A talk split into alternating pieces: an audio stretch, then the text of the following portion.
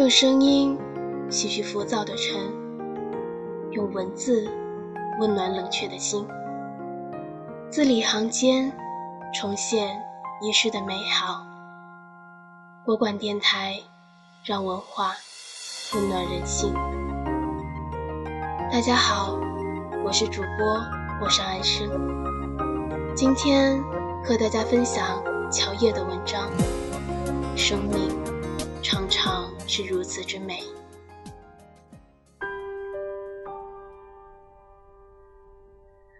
我不知道他们的姓名和来历，但我真的不觉得。他们与我毫不相干。每天下午接过孩子之后，我都要带着他在街上溜达一圈儿，这是我们俩都很喜欢的习惯。闲走的时候，看着闲景，说着闲话，我就觉得这是上帝对我劳作一天的最好奖赏。每次我们走到文华路口。我就会停下来，和一个卖小菜的妇人聊上几句，这是我们散步的必有内容。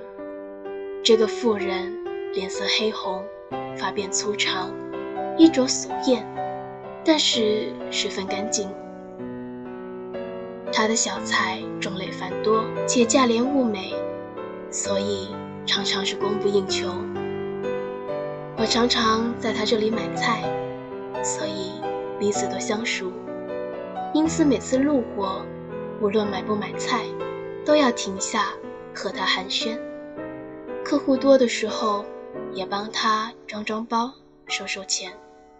他会细细地告诉我，今天哪几样菜卖得好，卤肉用了几个时辰，西兰花是从哪个菜市上买的，海带丝和豆腐卷儿怎样。才能切得新鲜如发，而香菇又得哪几样料配着才会又好吃又好看？听着他絮絮的温语，我就会感到一波隐隐的暖流心底盘旋，仿佛这样对我说话的是我由来已久的一个亲人，而孩子每次远远的看见他，就会喊娘娘。这种叫法，是我们地方上对年龄长于自己母亲的女人的昵称。那位妇人的笑容，如深秋的土地，自然而醇厚。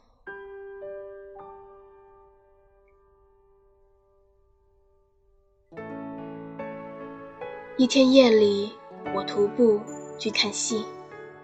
散场时，天落了小雨。便叫了一辆三轮车，那个车夫是个年近五十的白衣汉子，身材微胖。走到一半路程的时候，我忽然想起附近住着一位朋友，我已经很久没有见到他了，很想上去聊聊，便让车夫停车和他结账。还没到呢，他提醒说，大约。以为我是个外乡人吧？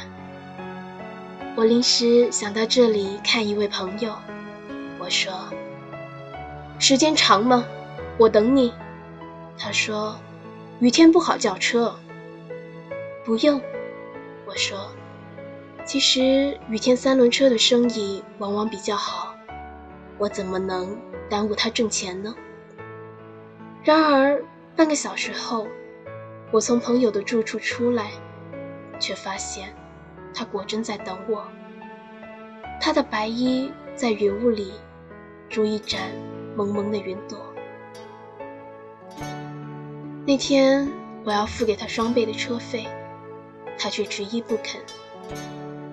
反正拉别人也是拉，你这桩打稳了的生意，还省得我四处跑呢。他笑道。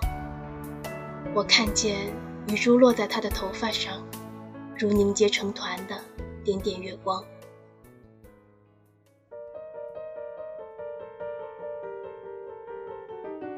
负责投送我所在的居民区邮件的邮递员是个很帅气的男孩子，看起来只有二十岁左右，染着头发，戴着项链，时髦的似乎让人不放心。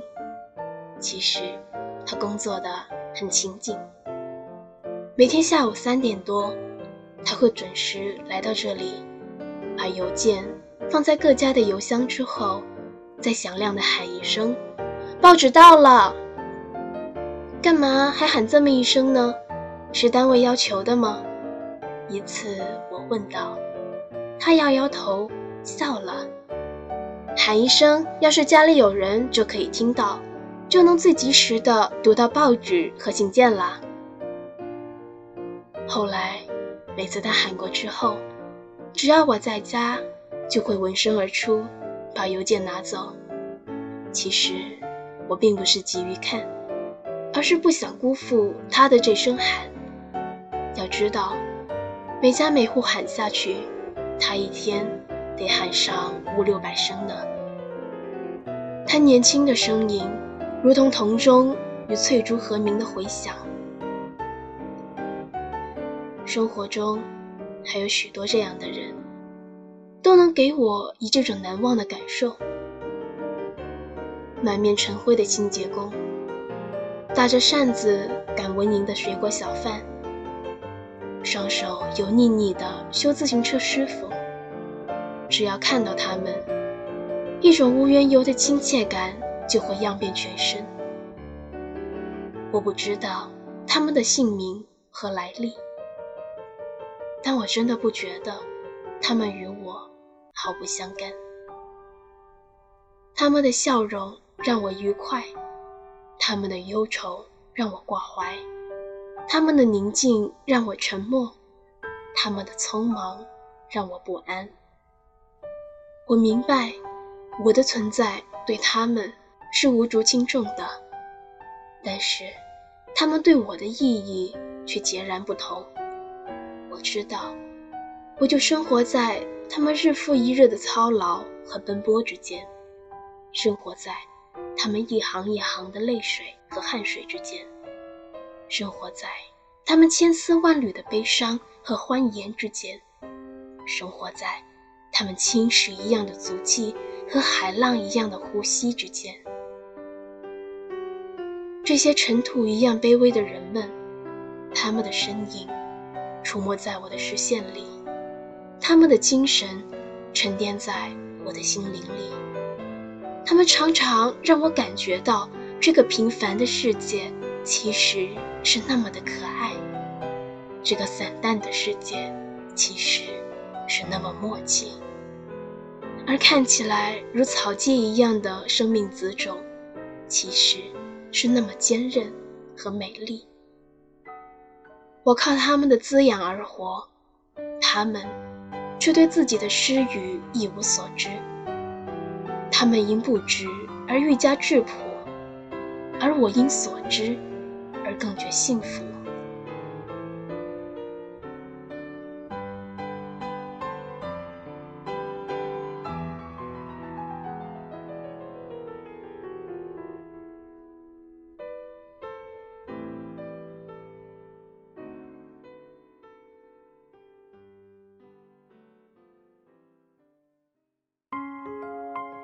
感谢你的收听，这里是国馆电台。